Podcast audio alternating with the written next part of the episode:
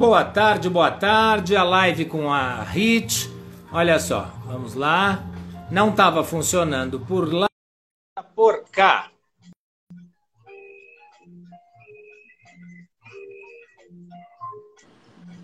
Eba! Funcionou.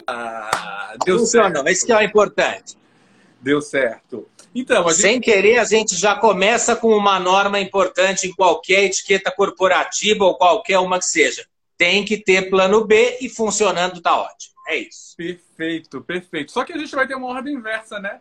Você vai ser entrevistado, praticamente, nosso convidado VIP, e ele está ali na posição de host. Mas, enfim, você é o convidado de honra, você é nosso convidado especial. E quero muito, Fábio, te agradecer pela gentileza, sexta-noite. É... E, ah, em nome dos nossos seguidores, dizer que, assim, tenho absoluta certeza que vai ser uma live das mais incríveis. Eu estava falando isso lá no Instagram da Hit e tenho certeza, assim, não só pelo teu conhecimento, mas pela tua velocidade de raciocínio, pela pessoa ah, extremamente inteligente que você é, eu tenho certeza que a gente vai agregar muito para as pessoas que estão aí em casa. É, é a ideia, é a ideia. então, estranho te pedir isso no seu Instagram como host, mas vou fazer o protocolo. Fala um pouquinho, Claro. apresenta para as pessoas. Pois é, Fábio Arruda, são hoje já 20 anos de carreira midiática, né? Ah, começou com televisão, até foi engraçado, começou onde a maioria das pessoas terminam é, coroando a carreira, mas eu comecei com televisão e nessa sequência de programas televisivos vieram os livros, são cinco títulos lançados, são cinco best-sellers, e hum, hoje um, uma, um currículo aí de mais de mil palestras pelo Brasil e fora dele também, e sempre voltado para a área da etiqueta e comportamento. Né? Lembrando eh, a colocação da etiqueta como uma pequena ética, da etiqueta como o, o- o fundamental para um melhor relacionamento entre as pessoas, nas mais variadas esferas, social, profissional, pessoal, ah, afetiva, e aí a gente vai. Essa é uma pergunta bem relevante, porque assim, muitas pessoas, elas ainda acham a etiqueta ou frescura ou bobagem. Explica um pouquinho disso pra gente, a importância da etiqueta, a a importância de saber transitar entre comportamentos para, por exemplo, o sucesso ah, de alguém. Olha, é, é assim, é, é até meio cabotino eu falar em defesa própria, mas não é algo nem que tenha que se defender, é algo que tenha que se valorizar. Porque, indiscutivelmente, a etiqueta e o comportamento adequado são as ferramentas fundamentais para que as pessoas logrem sucesso naquilo que elas buscam fazer. Seja isso no universo profissional, seja isso no universo pessoal, porque esses códigos de comportamento estabelecidos, é, eles existem para que universalmente nós tenhamos uma linguagem que seja de alcance comum e que códigos sejam compreendidos, uma vez que você também se preocupe, principalmente eh, no universo corporativo, em saber detalhes, costumes, peculiaridades das diferentes culturas. Mas para te dar um exemplo muito claro, eh, eu hoje atendo a mais de 15 instituições financeiras, especialmente, que me pediram uma consultoria da seguinte maneira: eles chegaram num ponto em que eles tinham currículos espetaculares ali, eh, as antigas listas telefônicas de tamanho da, dos seus dos proponentes aos cargos, e com todos as pós-graduações possíveis, com tudo possível imaginário, mas eles precisavam do fator humano, porque eles haviam percebido que as contratações baseadas só no acadêmico estavam deixando a desejar no universo corporativo. Essas pessoas que uma vez passariam a ser representantes destas outras instituições e até muitas vezes donos das suas próprias instituições, mas sem o preparo e sem o traquejo para esse convívio, estavam carentes, definitivamente carentes do comportamento adequado para a situação certa. E aí começou essa coisa da consultoria profissional numa escala muito grande, Elcio, e é uma coisa que me dá extremo prazer, assim. Eu, eu te digo que eu gosto muito de estar tá numa palestra para senhoras, falando sobre o tradicional do etiquetamento, isso, como eu também adoro estar num treinamento, num coaching, numa empresa, porque é transmissão de conhecimento. Eu acho que é uma grande troca, né? é uma simbiose muito grande. Pensando assim, na empresa, no empresário, no executivo, no profissional, que tipo de necessidade você vê mais como evidente para essas pessoas que te procuram no mundo corporativo? Quais são as principais dúvidas? Quais são, enfim, de que forma a, a, você pode colaborar com essas pessoas no seu dia a dia, nos trabalhos que você executou? Olha, é, é, é super abrangente, porque uh, vai desde o inicial, né, e veja como os tempos os tempos nos pregam surpresas, mas eu costumava dizer, desde o inicial aperto de mão, esse aperto de mão por enquanto não vai acontecer, mas desde o inicial aperto de mão até a forma correta de entregar o seu cartão de visitas. Hoje, cartão de visitas esse que já pode ser um, um QR Code e de telefone para telefone, mas ainda existem é, uma série de profissionais que são adeptos do cartão físico, que são adeptos desse ritual de entrega e troca de cartões, para que com isso seja estabelecida uma conexão, um contato. Uh, houve também uma grande evolução ao longo dos tempos em função até de um problema. Os problemas são grandes, são grandes alavancas para que as coisas decolem, né?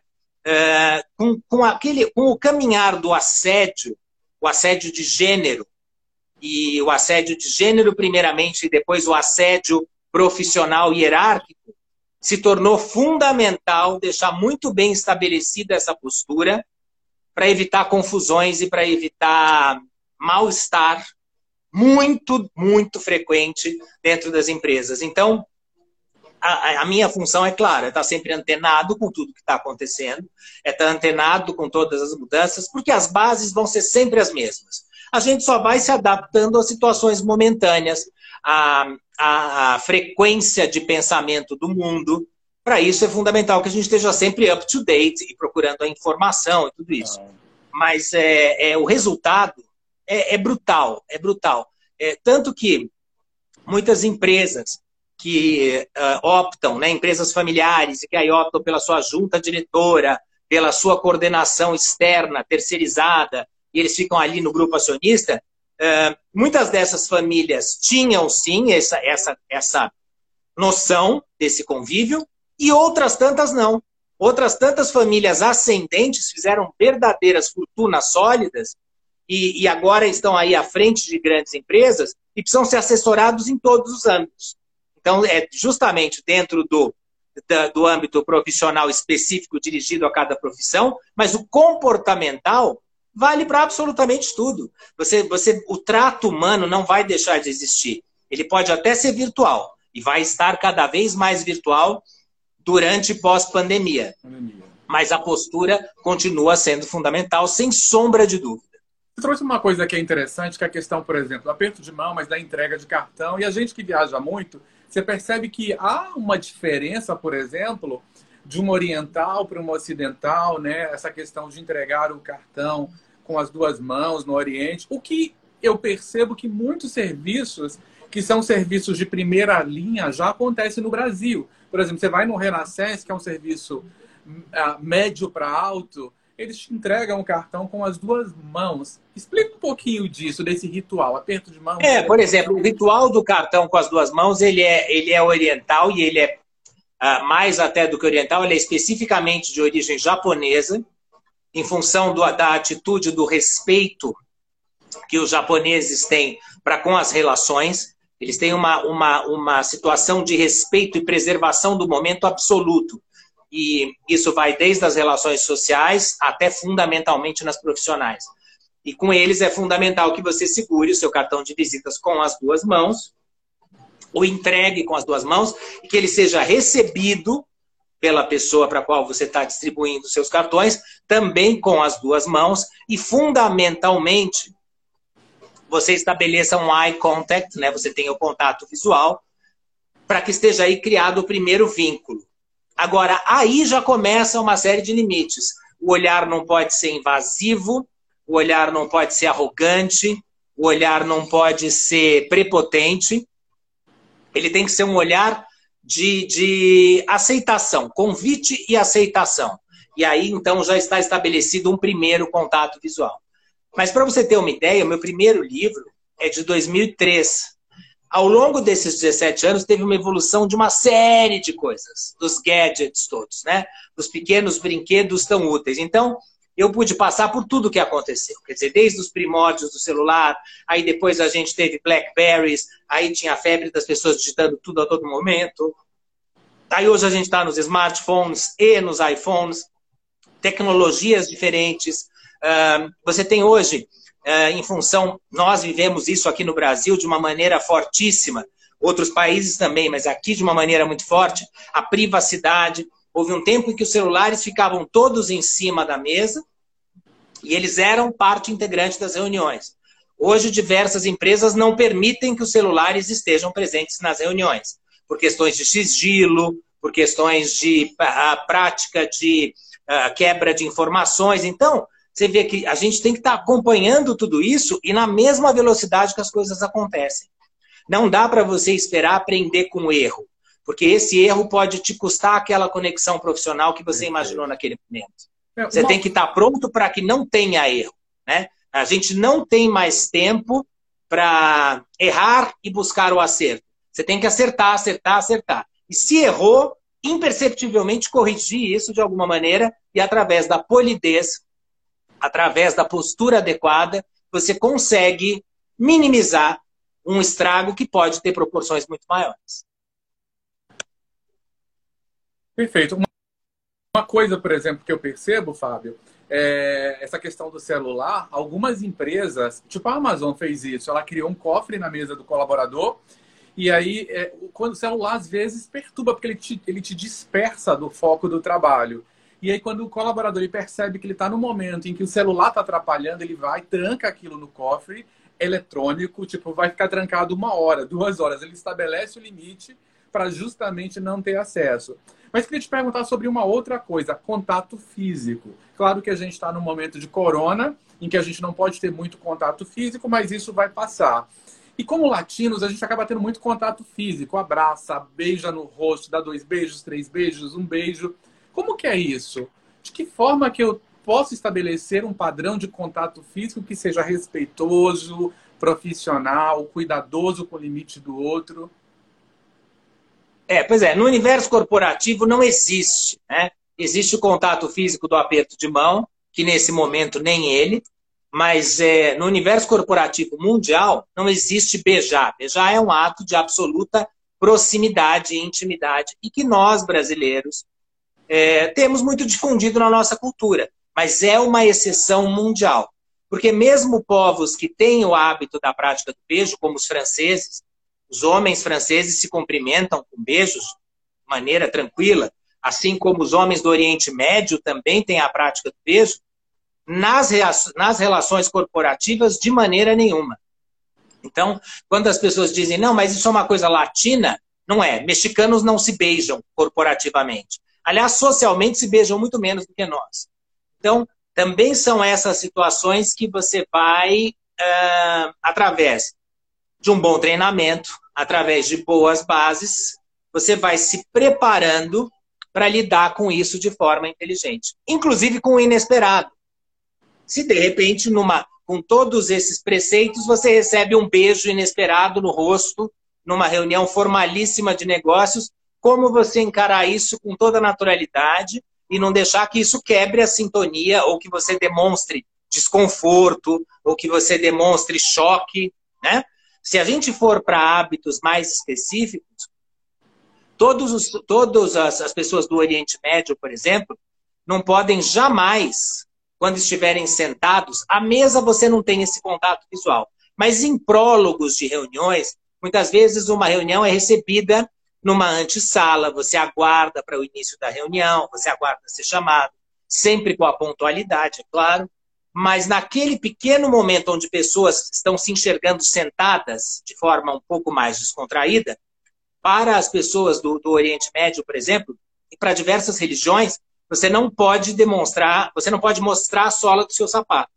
A sola do seu sapato é considerada a parte mais suja que há em né? você, a parte mais impura. Então, uh, eu, já, eu já presenciei reuniões sumariamente encerradas porque uma pessoa se sentou com a postura errada do pé. inclusive uma moça. Mulheres que vão no salto alto, o apoio da perna no salto alto tem que ser totalmente programado, porque a sua, a sua ergonometria é completamente diferente. Então, se ela não se sentar de maneira correta, ela apoia o, o, sapato, o pé no salto do sapato e o pé faz aquele efeito acelerador e vai levantar, seja o seu lubutão o que ela quiser, a reação não vai ser positiva. Então, isso é outra coisa que ela tem que estar absolutamente instruída. Porque a gente lida com esses símbolos do capitalismo, né? Você percebe entre as mulheres executivas, os homens também, mas as mulheres de forma mais acentuada, uh, os seus demonstrativos de poder. Como é aconselhado que não se utilize, que uma pessoa do sexo feminino não seja ostensiva nos seus acessórios, que ela não use joias extravagantes, uh, que ela não, não disperse a atenção do discurso dela para os seus adornos. Né? É, eu costumo dizer isso sempre nas palestras. Né? Se eu fosse um executivo de uma empresa, eu não poderia estar assim jamais.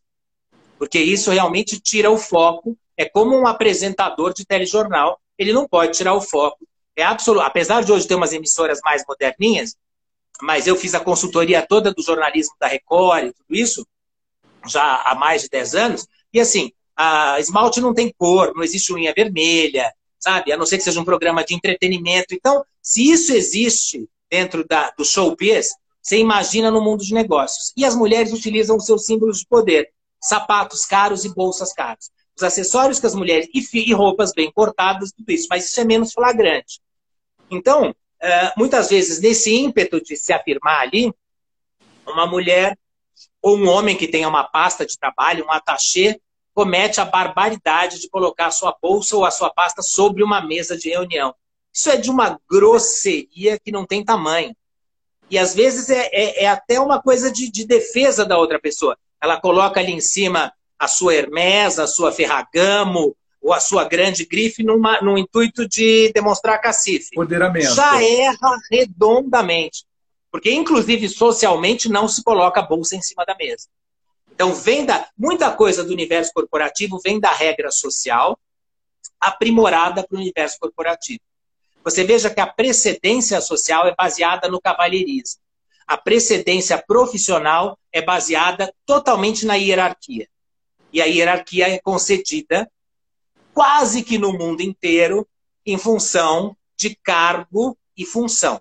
Tá? Existem algumas exceções, muitas vezes você pode ter numa empresa um, um membro do conselho, que não o presidente, mas um membro do conselho que já é presente naquele conselho até há muito mais tempo do que o presidente. O presidente, numa forma de deferência, vai passar a, a, a honraria maior àquele membro mais antigo do conselho. Mas isso tudo é um jogo de traquejo. Se você não estiver atento, isso passa por você e você fica procurando onde está o Oli, não acha o Oli e não dá nada certo e passou a oportunidade. Fábio, e você falou de bolsa, a sapato para as mulheres, mas muitas vezes a mulher ela acaba usando uma roupa muito sensual, por exemplo, uma saia muito curta ou um decote muito muito uh, aparente. Como que é isso, por exemplo, no mundo corporativo? Olha, eu, eu costumo até, eu sou muito bem humorado, tanto nas minhas, uh, nas minhas, nos meus treinamentos, em todo o meu coaching, eu procuro ter o bom humor como uma forma de fixar a informação. Então, eu costumo dizer que, salvo algumas profissões, inclusive a profissão mais antiga da história, uma mulher utilizar-se da sua sensualidade para causar impacto é completamente errado. Né? É aquela história. Eu não posso olhar para uma pessoa e ficar procurando onde está o Paul Dance que ela esqueceu de trazer de casa, porque me dá a nítida impressão que ela vai fazer um striptease ali. Fixou então, a mensagem, a gente... tá? Acho que todo mundo já fixou a mensagem. É, é, é fundamental que eu entenda, opa, o que, que é isso? Agora, uh, existem, muito, até nas roupas do, do universo corporativo, nos taiês bem cortados, hoje em dia nos ternos, né? A saia já deixou há muito tempo de ser considerada uma roupa pertinente para o universo corporativo, porque no início dos taiês, como o taiê veio com uma força muito grande, a gente fala aí dos anos 50 e 60, também foi coincidiu com a entrada da mulher no campo de trabalho, e aí elas se fixavam, nas suas grandes atuações, elas eram muitas vezes consortes dos, dos, dos executivos. As suas mulheres, as suas mães e tudo isso. Então, isso funcionava bem. Só que ficou claro, por A mais B, que uma mulher está absolutamente mais confortável de calças compridas. Mas, não esqueça, olha como a gente tem que estar sempre atento para o quanto é tênue esse limite. Se a gente tiver com uma advogada convidada para uma reunião, se ela tiver uma sessão subsequente no fórum, ela não pode estar de calças compridas, porque ela não vai entrar no fórum. Então você vai lidar sim com uma mulher de saias, o que não é o indicado para o universo corporativo feminino. Então são essas essas adaptações, essas essas sutilezas que a gente tem que estar muito atento. Né? Eu, por poder de observação, se eu vejo numa sala de reunião uma mulher de saia, imediatamente eu sei que é uma advogada. Então, eu vou, através do meu poder de dedução, para imaginar qual a razão de ela ser a única no meio de tantas mulheres de terninho. E assim a gente vai vendo. Quando você está, inclusive, dependendo do seu universo de atuação, você fica atento à moda. Através da moda, do corte do terno masculino, você percebe de onde é aquele executivo. Ou que tendência de moda ele segue, quais os parâmetros. Então, se, se por acaso, numa reunião, você encontra um executivo com um, um terno muito fora de moda, fora de tendência, gente, aí você percebe se é tradicional, isso aí é uma pessoa clássica, mas você nota o clássico no frescor daquela indumentária, você percebe quando é um terno que está lá, que ele está defasado porque ele é velho, ou porque ele está defasado porque é uma pessoa tradicional, vai ao seu alfaiate e pede para repetir sempre aquele mesmo padrão de terno. Quer dizer, todas essas sutilezas você entende qual vai ser o seu discurso. Se o seu discurso pode ser mais contemporâneo, se o seu discurso deve ser mais tradicional e mais restrito. Isso tudo faz parte de um treinamento como esse. Bacana. E assim, informação é poder, principalmente no mundo corporativo. E esses detalhes, eles acabam marcando. E aí tem um, um ponto para explorar que você falou, que eu acho que é bem relevante, que é a questão da pontualidade. Né? Ah, não, vou atrasar só um minuto. Como que funciona isso? É, não existe. Não existe atraso. E aí entra aquela máxima que é uma máxima militar até, que é, é, é as coisas é, você explica, mas você não justifica. Então não há, não há, não há possibilidade de você tentar explicar um atraso por que razão seja, seja pelo que for, pelo trânsito, pelo caos, pela queda da ponte, não, não há, não há. As pessoas não estão com tolerância. Existe sempre o ema, ema, ema, cada um com seus problemas. Isso no universo corporativo é totalmente presente. Então, as pessoas não têm tempo e nem disposição para sua justificativa. E isso vem muito da aristocracia inglesa. Né? No treinamento de brigada e no treinamento de, de funcionários, numa, numa, numa, numa tradição britânica, é, você tem o, o never complain, never explain. Isso é absolutamente padrão. Pessoas objetivas não reclamam e não se explicam, em situação nenhuma, inclusive socialmente. Inclusive socialmente, não tem justificativa. Ah, hoje eu tô com a cara péssima porque eu dormi muito mal. Bom, isso funciona entre amigos que amigos possuem intimidade, com o cuidado pedido até pelo nosso falecido presidente, que era muito bem-humorado, muito amigo dos meus pais, o Jânio Quadros, que dizia: que a intimidade costuma trazer duas coisas: resfriado ou filho. filho. Se você não quer ter nenhuma das duas coisas, não tenha intimidade. Então, isso é, é, é muito importante. No universo corporativo, isso é fundamental. Eu, por exemplo, acompanho para essas empresas e para esses grupos que eu dou consultoria, uh, eu acompanho muitas vezes visitas de estrangeiros. Eu fiz faculdade nos Estados Unidos, então eu tenho uma fluência no inglês, depois eu morei na Espanha, então também tenho uma fluência no espanhol muito grande. Então eles até se fazem valer da minha presença como uma, uma figura diplomática da empresa, mas também pelo trato dos idiomas e porque sabem que dificilmente eu vou cometer alguma gafe com aquelas pessoas. Então eu vou meio como um spare do box. Eu vou lá para levar as primeiras pancadas, taranã, suavizo, meço o humor, sinto como é que está o negócio. E recentemente um grupo de ingleses é, recentemente, claro que antes dessa maluquice que a gente está tendo, mas recentemente, ainda no final do ano passado, um grupo de ingleses aqui me perguntou, curiosamente, por que, que as pessoas aqui se batiam tanto que eles não entendiam, entre homens. Como que as pessoas aqui fazem isso aqui? Como é que vai? Tudo bem? Para eles foi uma coisa brutal, foi uma coisa de uma agressão. É, e eles perguntaram: tem alguma explicação histórica para isso? Porque é, realmente nos, nos parece tão incômodo. Ele falou: quando eu vejo as pessoas se encontrando aqui em almoços de negócios, as pessoas se abraçam e você escuta o barulho dos tapas nas costas. Você, você, você, para eles foi uma coisa assim difícil de compreender. compreender né? Então você imagina se para os britânicos é assim, você imagina o que isso seria, o efeito que causaria um tapinha desses num oriental. Esquece, reunião encerrada. Né? Lembre-se que nos Estados Unidos eles são norteados pelo punch distance. Ninguém se aproxima de ninguém a uma distância inferior do que a distância do soco. O punch distance é a distância da preservação. É como se todos nós tivéssemos um diâmetro, e este diâmetro é, ele, ele é meio que universal. Hoje em dia, com a pandemia, só vem a confirmar isso. Nós temos um diâmetro que é o nosso espaço no planeta. Você não invade e nem pode invadir, salvo convite íntimo. Senão ele não pode acontecer. Por isso que o aperto de mão mantém essa distância. Por isso que os braços e a, o aperto de mão formal, o shake hands, é feito uh, com os braços esticados. Né? Lembra que a origem do shake hands vem lá de trás, que era para ter a certeza de que as pessoas estariam desarmadas naquele encontro e que elas não sacariam uma espada, não empunhariam uma espada, não sacariam um revólver. Então era mão direita com mão direita, uhum porque ser destro era uma obrigação, isso era uma garantia e um tempo e uma distância para que, se fosse necessário fazer alguma coisa, você tivesse mais atitude. Você imagina que a proximidade permite uma, um contato físico, como uma apunhalada ou qualquer coisa do gênero. Então, isso tem todo um contexto histórico que está por trás.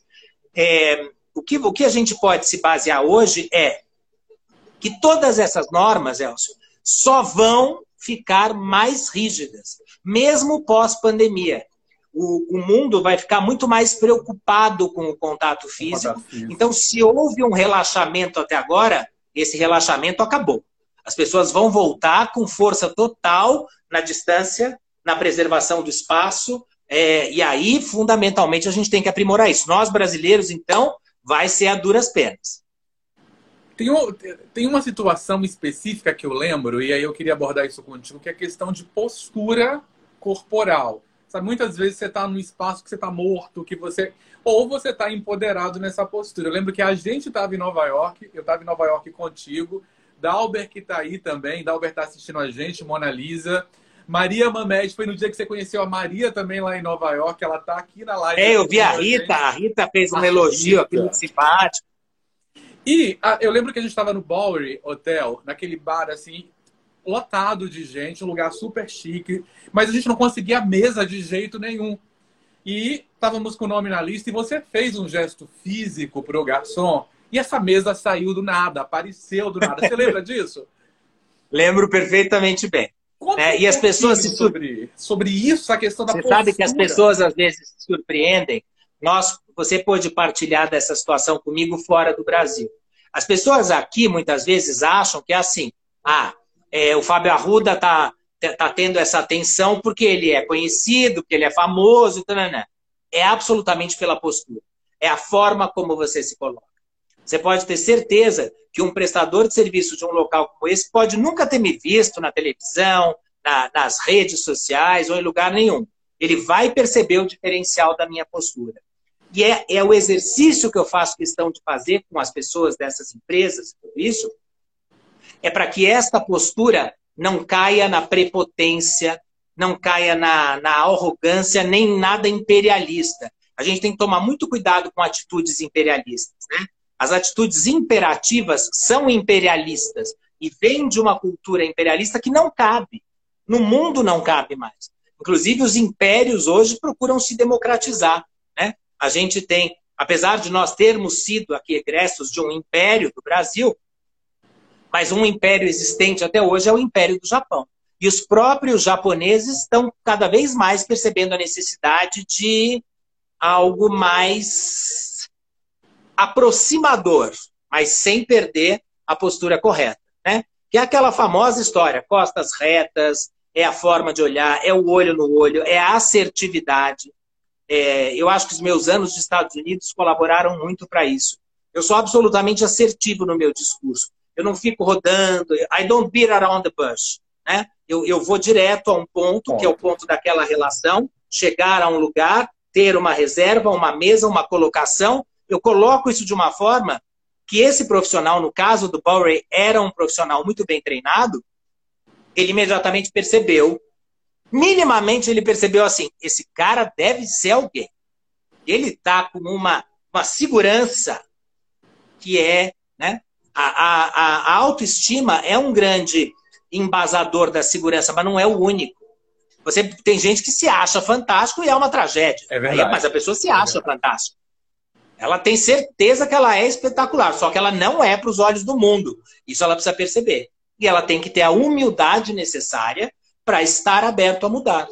Né? É, toda e qualquer consultoria só vai funcionar se as pessoas tiverem a predisposição de absorver os conceitos. Porque senão não adianta você passar as coisas mais sólidas, mais efetivas para alguém que está impermeável. Se não houver permeabilidade, não há troca de informações. Perfeito. Em tempos de pandemia, a gente tem algum, alguns hábitos ah, sociais, algumas regras de convivência que acabam não sendo bem cumpridas. Por exemplo, uso de máscara. Você sai para ir num lugar e você encontra pessoas sem máscara. Ah, uma outra coisa que normalmente dá problema é que você está indo, ah, caminhando, e aí vem a pessoa na sua direção. E aí a pessoa fica sem saber para onde que ela vai. Existe regra para essas duas coisas? Olha só, são duas situações. Então, a primeira, nesses tempos de pandemia, uh, que as pessoas não fiquem nem um minuto constrangidas em não estabelecer nenhum contato físico. Eu acho até que pode haver uma uma tolerância uh, humana. Por exemplo, se a pessoa não estiver de máscara, uma pessoa que está ali andando na rua, cuidado para não ter um julgamento imediato e não fazer um apedrejamento imaginário que essa pessoa está sem a máscara, saiu de casa sem a máscara, porque pode não ter sido isso. Ela pode ter tirado um minuto para tomar um gole de alguma coisa, ela pode ter tirado um minuto para comer alguma coisa, por mais que não seja elegante comer em trânsito, comer na rua, muitas pessoas dentro da sua rotina de trabalho não tem como fazer isso, né? Então, você vê que essa tendência em Nova York, que criou os POPs, né, os Public Open uhum. Que é justamente para que as pessoas possam descer dos seus prédios, pegar um sanduíche, alguma coisa, comer sentados ali naqueles bancos e voltar imediatamente, sem terem que se, né, se locomover. E por isso aquela anuência toda dos impostos principalmente em Nova York, que aí você ganha uma isenção de impostos em função daquela área comum. Então, é, vamos tomar cuidado só com esse julgamento. Nós estamos em tempos de, ir, de muita irracibilidade, de muita raiva, de muito confronto de ideais, muito confronto político, quando a premissa fundamental não deveria ser essa.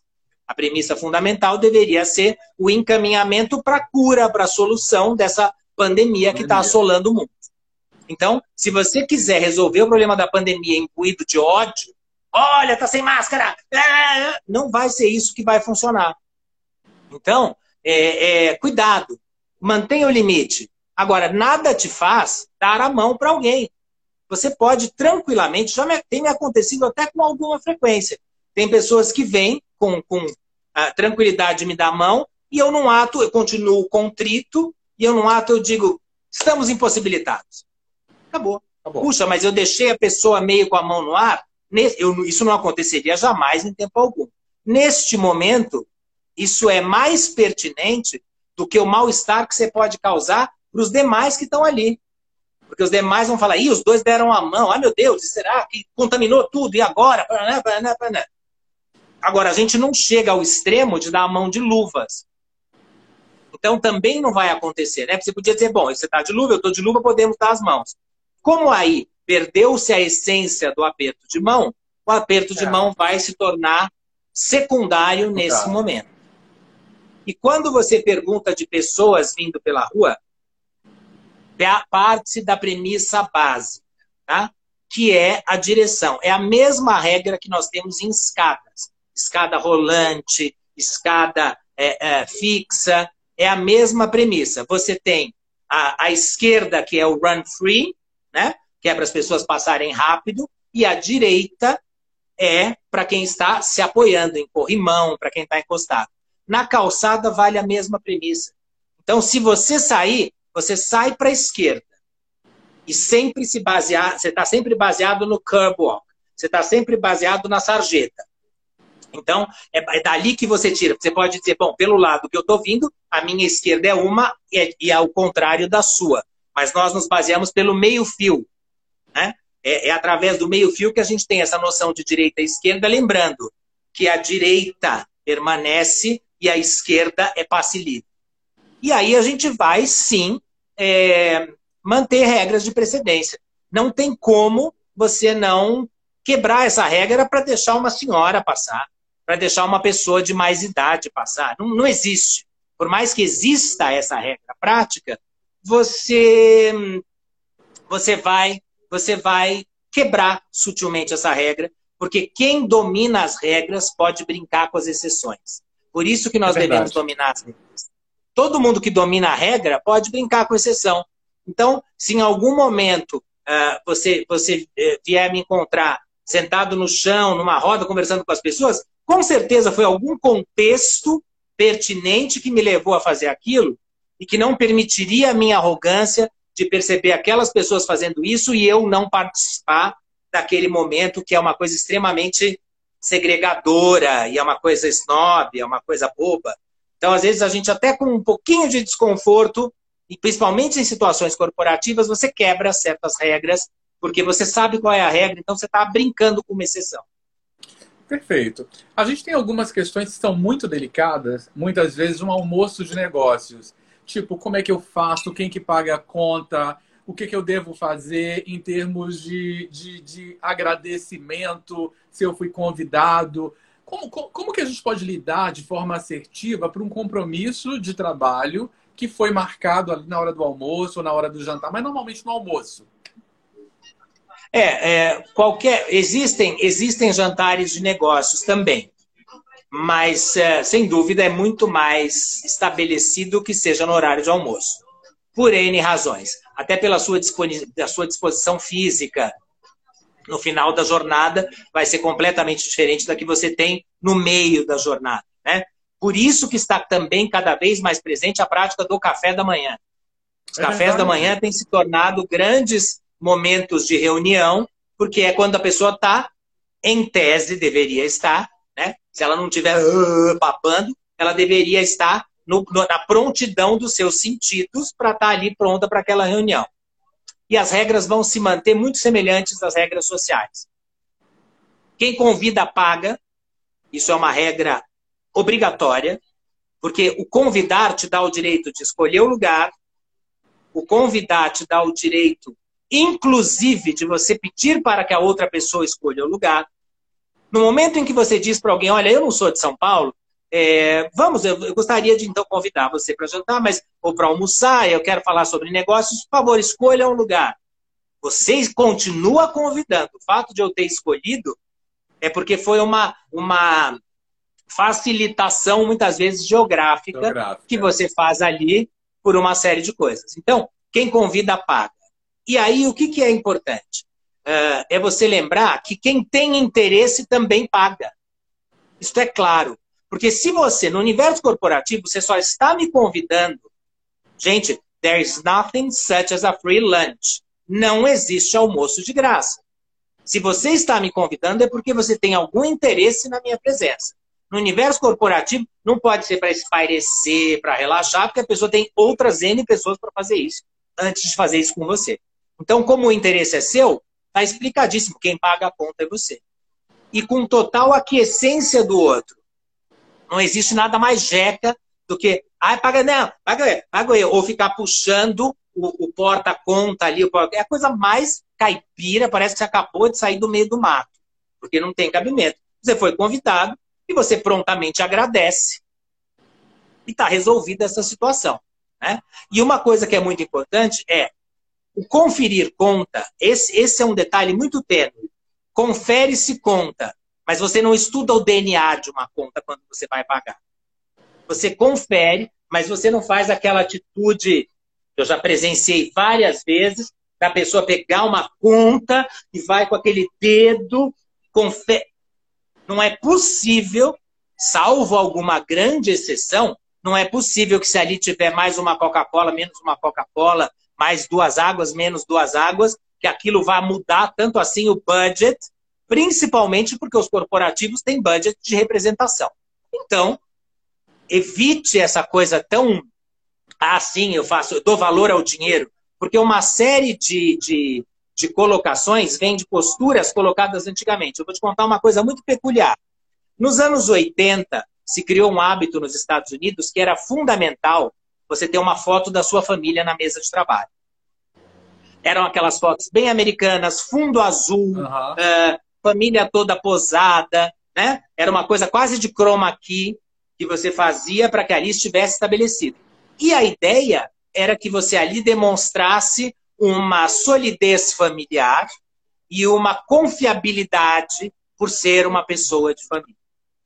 Com a, a, a, a grande a, a possibilidade, ainda bem, das pessoas hoje terem diferentes opções, diferentes opções de gênero, diferentes opções de situação marital, pessoas são casadas, pessoas são separadas. Não é mais fundamental que um grande executivo seja casado ou obrigatoriamente casado com uma pessoa do outro sexo ou do mesmo sexo. É, nos anos 80 era muito forte. Vinha desde aquela tradição bem feiticeira, bem da, do seriado Bewitched, que nos anos 60, né, a gente tem aí, vem, aí é longo, vem, uhum. depois, vem depois de 45, é um pós-guerra e tal, o ideal da família americana.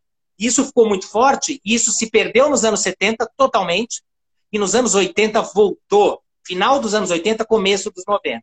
Só que veio junto com os IUPs. E os IUPs acabaram com isso totalmente. Hoje em dia, não existe você ter foto de família na sua mesa de trabalho. Então mudou completamente. Houve uma época que a pessoalização das mesas de trabalho, você podia ter planta. Quem tem uma planta na mesa de trabalho, quem tem um souvenir na sua mesa de trabalho, uma miniatura de um birimbau, mas é uma coisa que não entra na cabeça de ninguém. Como não pode ter a foto do namorado da moça fazendo croquete na areia da praia nas férias lá em Canoa Quebrada. Não pode. Então, é aquela história, né? É, a foto de 10 filhos brincando. Porque, assim, por mais que você passe mais tempo da sua vida no seu ambiente profissional, você não pode dar esse ar de tanta instabilidade que você não pode ficar sem esse eye contact o tempo inteiro de, de memórias afetivas. E na conta do restaurante, quem convida paga. Se eu chegar antes que você, porque eu posso perfeitamente chegar antes, mesmo sendo seu convidado. Eu posso, por uma questão até de uh, eu não ser do, deste lugar, eu não conheço Vitória, por exemplo, então eu não quero me atrasar de forma alguma, eu vou com antecedência. Você segue algumas regras. Você procura esperar no bar, você procura é, não sentar-se à mesa. Alguns lugares não tem bar de espera. Então você vai sentar-se à mesa. Você só pode pedir água. Não existe outra coisa. Ai, que eu estava, estava morrendo de fome. Bom, anda com um x-tudo na sua bolsa. Não, não tem cabimento eu chegar e uma pessoa chegar lá e já está comendo couvert. Sabe? Eu já, ah, eu aproveitei para ir pedindo. Para ir fazendo o quê? Olha o gerúndio, não vai pedindo, não vai fazendo, não vai nada, né? Então, assim, essas regras não vão mudar. E o que você pode é evitar aquelas frases que não têm sentido, Elcio. De dizer assim, a próxima é minha, hein? No universo corporativo, corporativo pode não ter próximo. E pode ser que a próxima seja de novo o seu interesse, é de novo você quem tem que convidar. Acabou. É uma, é uma regra assim. Quando você imagina o que você tem a ganhar naquela ponta, você vai ficar fazendo, pago eu, paga você, pago eu, paga você. É completamente diferente da relação de casal, da relação de amizade. É completamente diferente. Existe aí um interesse. E nesse interesse, as prerrogativas da gentileza e desse cavalheirismo. Né? E tem alguma regra para mim, por exemplo, como convidado?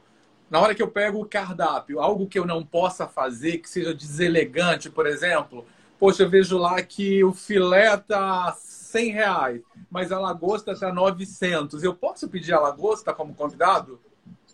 É, aí que tá. É, isso é uma coisa que a gente aprende até em casa, né? A gente aprende em casa e, e, é um exercício de bom senso. Minha mãe sempre ensinou. Uma vez que você vai a um restaurante, você jamais vai pedir o prato mais caro. Agora, o que, que acontece? A gente tem é, uma série de figuras de, de figuras de, de poder. Então, por exemplo, aqui no Brasil, camarão é uma coisa poderosíssima. Nos Estados Unidos, shrimp é shrimp. Acabou. Então, é, não dá para dizer jamais peça camarão. Aqui. Jamais peça lagosta. Aqui, se você é convidado. Se você está lá, se você olhar no cardápio, Mesma você coisa. vai literalmente pela coluna da direita e tudo se equipara. Aliás, um bom, uma boa carne há de custar mais caro, dependendo de onde você estiver, muito mais caro do que um, um seafood. Isso também é ponto pacífico. Então é uma noção do bom senso. É você ficar numa coisa da média dos valores praticados ali. Uh, você só aceita bebida alcoólica se o seu anfitrião tomar ou lhe oferecer para que você tome. Então, uh, a partir do momento que o seu anfitrião lhe diz, você quer tomar um drink, alguma coisa, e não precisa a gente dizer que é para você tomar dentro do seu limite. É isso. Quando as pessoas dizem assim, existem muitos livros, Elcio, e eu não estou criticando quem os escreveu, porque cada um tem uma filosofia, que são muito quadrados demais. Então, assim, você pode obrigatoriamente tomar um drink.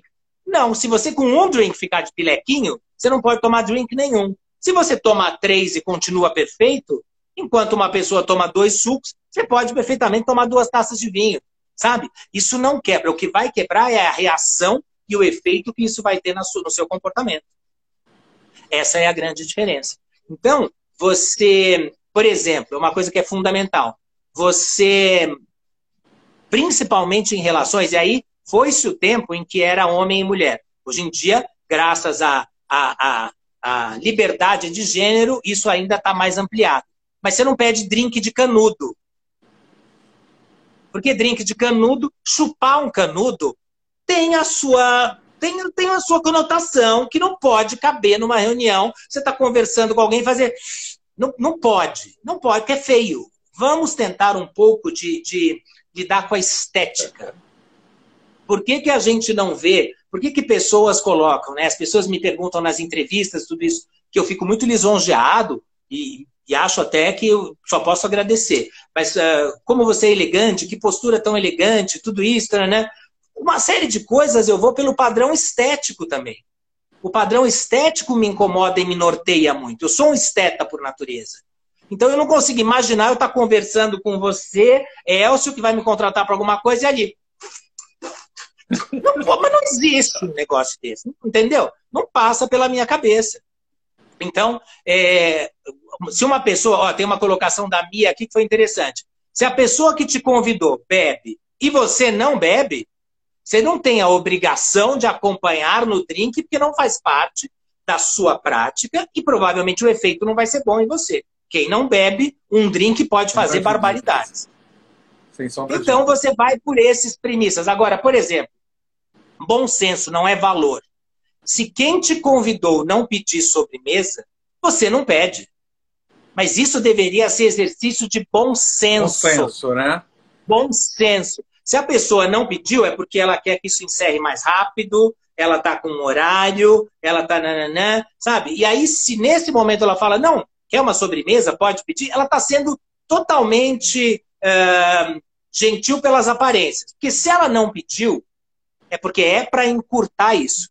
Ela poderia ter pedido um, um café. Uma, uma grande técnica que você pode fazer, quem está de dieta, por exemplo, é você dizer: olha, eu não vou eu não vou é, pedir a sobremesa, mas eu peço um café, escolha uma sobremesa, por favor, e depois eu te acompanho em outro café. Essa é uma forma de, enquanto o outro come a sobremesa, você estar ocupado de alguma maneira, e aquele tempo você demonstrou que tempo não é o seu problema. Você tem um tempo mais folgado, você tem né, alguma coisa. Então, é muito do exercício do bom senso. E aí eu volto para você no inglês. O inglês é um idioma absolutamente assertivo. Não existe mau senso em português. A gente fala de bom senso. Ah, isso é uma questão de bom senso. Mas você não diz essa é uma questão de mau senso. Porque isso não existe na língua portuguesa. Já para o inglês, nós falamos em common sense. Common sense. Você tem que usar o senso comum. É o senso comum que nos leva à, assimilação de conceitos que muitas vezes não são a regra específica do by the book. Eu não estou fazendo porque está escrito no livro de A, B ou C. Eu estou fazendo por um exercício de bom senso, um exercício de comportamento adequado. Fábio, está quase acabando o nosso tempo e tem uma coisa assim que é bem importante, uma coisa que inclusive me incomoda muito como pessoa, que é a questão do agradecimento. Né? A pessoa ela não agradecer. E tem diversas situações em que, ah, seja, por exemplo, no convite, seja num. Enfim, fala um pouquinho sobre a anatomia do agradecimento para o conforto. Olha a Beth aí, ela entrou para o conforto das relações. Olha, o agradecimento ele é uma, uma ferramenta fundamental na vida. Até porque eu vou te dizer, hoje, em todas as esferas do relacionamento humano, a gratidão está sendo cada vez mais valorizada. A gratidão tem se tornado um elemento diferenciador entre as pessoas. Então, é, quando já se ouviu dizer lá atrás que ai, ficar agradecendo fica, fica meio é, é, é subordinado demais, ou fica muito humilde, já houve essa maluquice colocada em algum momento, é, hoje em dia, gratidão é fundamental. Então, mesmo num almoço de negócios, se você me convidou, eu minimamente, além de te agradecer naquele momento, ali, obrigado, estava ótimo, muito obrigado, tal, faço um comentário sobre o que foi servido. Se a outra pessoa que te convidou indicou o restaurante, faça uma menção àquele restaurante, Fale sobre algum prato. Nossa, que beleza, nunca comi uma coisa tão gostosa, obrigado. Mesmo que não seja 100% verdade. Mentiras sinceras interessavam para o Cazuza e interessam para qualquer pessoa. Então, você dá uma menção de alguma coisa simpática.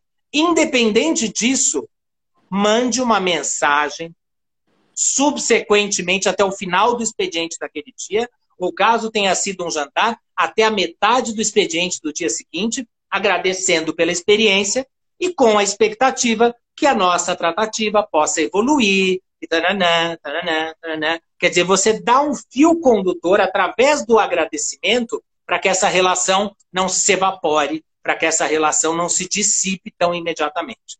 E socialmente, não precisa nem dizer. Enquanto você não agradece alguma coisa para alguém, você não descansa, você não dorme, você não vai ao banho, você não faça nada enquanto você não agradecer. Essa maluquice que as pessoas dizem assim, nossa, que loucura, estou em falta com você, recebi um presente seu. Não, você está em falta com você mesmo. Comigo não, você está só demonstrando que você não tem um pingo de educação. Comigo você não está em falta nenhuma, você está em falta com você mesmo. Porque não pode existir alguém ter se preocupado em te fazer um agrado, em te fazer alguma coisa, e você não se manifestar a respeito disso. Mas se eu te disser que no final do ano, uma das perguntas que eu mais recebo é, no universo social é as pessoas, até hoje, isso são mais de 20 anos de televisão, hein? As pessoas ainda tem quem me pergunte assim: é, posso falar que eu não gostei do presente? É, é surreal. surreal. É, é uma das perguntas que eu mais escuto. Ah, mas eu posso falar porque eu não gostei mesmo. Problema seu. A outra pessoa se preocupou, provavelmente. E se ela errou, se ela errou na cor, no tamanho, na escolha, ela teve uma atitude. A sua atitude tem que ser. Toda ação gera uma reação. A ação do presentear, a ação do convidar, a reação tem que ser agradecida. Obrigatoriamente, sempre. E aí é aquela história. O agradecer pode ser simples e básico, mas ele existindo, a outra pessoa registra. Pessoas gratas Fantástico. estão cada vez mais destacadas no universo corporativo. Fantástico. Isso é uma coisa mundial, tá? É, eu trouxe esse ponto justamente por isso, porque a, a gratidão ela tem uma anatomia de gerar um movimento positivo para essa pessoa e a, a, o oposto também, né? Vai fechando o Bom, você deve penar brutalmente com isso, porque você é um grande presenteador, você é muito gentil sempre, e eu imagino que devem te deixar no vácuo uma grande série de vezes, que comigo também acontece. Acontece. Então é, é, é, uma pena, né? Que você veja isso e, e realmente a pessoa ainda diga, nossa, Ups, esqueci de te agradecer. Você não esquece de respirar, entendeu? E o outro também não esquece. Fábio, para fechar, é, eu vi teu projeto aí do curso online, né? Tem aí, eu, eu entrei, e, enfim, não deu para fixar, eu ia fixar isso para os nossos seguidores hoje. E aí, é, Fala um pouquinho desse projeto para quem quer aprender mais, né? Olha, é, é muito faço? bacana, Elcio. Ele foi desenvolvido antes da pandemia e foi lançado logo no comecinho da pandemia por uma coincidência qualquer ou alguma conspiração aí de, de, de situações, mas são mais de quatro horas e meia de curso. Ele é dividido em seis módulos independentes, porém complementares. As pessoas têm a possibilidade de comprar esse curso fracionado ou por inteiro, com as vantagens de acordo com cada forma de, de escolha que você tenha. E esse curso ele passa, tanto que o título dele é Sucesso com Estilo, para que as pessoas atinjam o sucesso profissional, social, pessoal, mas sem perder o estilo. Sucesso com estilo foi a premissa do meu título e é isso que eu espero nessas mais de quatro horas e meia de curso, muito bem ilustrados. A grande parte dele é filmado em cinema. Ele está um curso primoroso. Eu sou suspeito para falar, porque realmente ele me dá imenso prazer em divulgar. Qual é um produto que eu tenho orgulho. Conta pra, qual o endereço, pois é, Fábio Arruda, que eu deveria ter aprendido a fixar. Vou aprender. Fixar. fábioarruda.sambaplay.tv fábioarruda.sambaplay.tv Ali está a plataforma, você passeia por ali e aí você tem como conhecer mais do curso. Eu vou, inclusive, deixar salva a nossa live, a live vai estar salva no, no IGTV. Então, olha a Lê da Marta, querida, é, sempre gentil, já colocou aqui, fabiarruda.sambaplay.tv, a Rossana Fittipaldi, querida mulher do Emerson Fittipaldi, dos grandes ídolos do esporte mundial. Muito bacana. Prestigiadíssima a nossa, nossa live, live, tenho que agradecer. Né? Fábio, então, gostaria, acabando o tempo, né? Eu sei que você está aí em cima de uma outra live. Quero muito, em nome dos seguidores, em nome da HIT, agradecer pelo teu tempo, pela tua generosidade. Tenho certeza que foi uma noite de sexta-feira especial, de muito aprendizado. Também, como tenho certeza que se a gente continuasse aqui, iríamos por algumas horas, tamanho do conteúdo e da riqueza que você traz né? Então, em nome, em nome da HIT, em nome dos nossos seguidores, muito obrigado. Promete que você volta, promete que você vem aqui pessoalmente para a gente estar tá fazendo algumas coisas. Por favor. Com muito prazer. E agora chegou a minha vez de te presentear. Eu vou te presentear com uma parte da minha coleção. Eu estou lançando uma coleção, era para ter lançado antes, não deu tempo por tudo que aconteceu. Eu estou lançando uma coleção de roupa de mesa e lavabo, em parceria com a Fritoca Maricota que é uma grande mestra desse assunto no Brasil. Ela vai ser distribuída para o Brasil inteiro. E um dos itens da linha, ó, é este meu desenho aqui das tacinhas, por razões hum. óbvias. Você sabe que eu adoro o espumante, eu adoro as minhas bolinhas.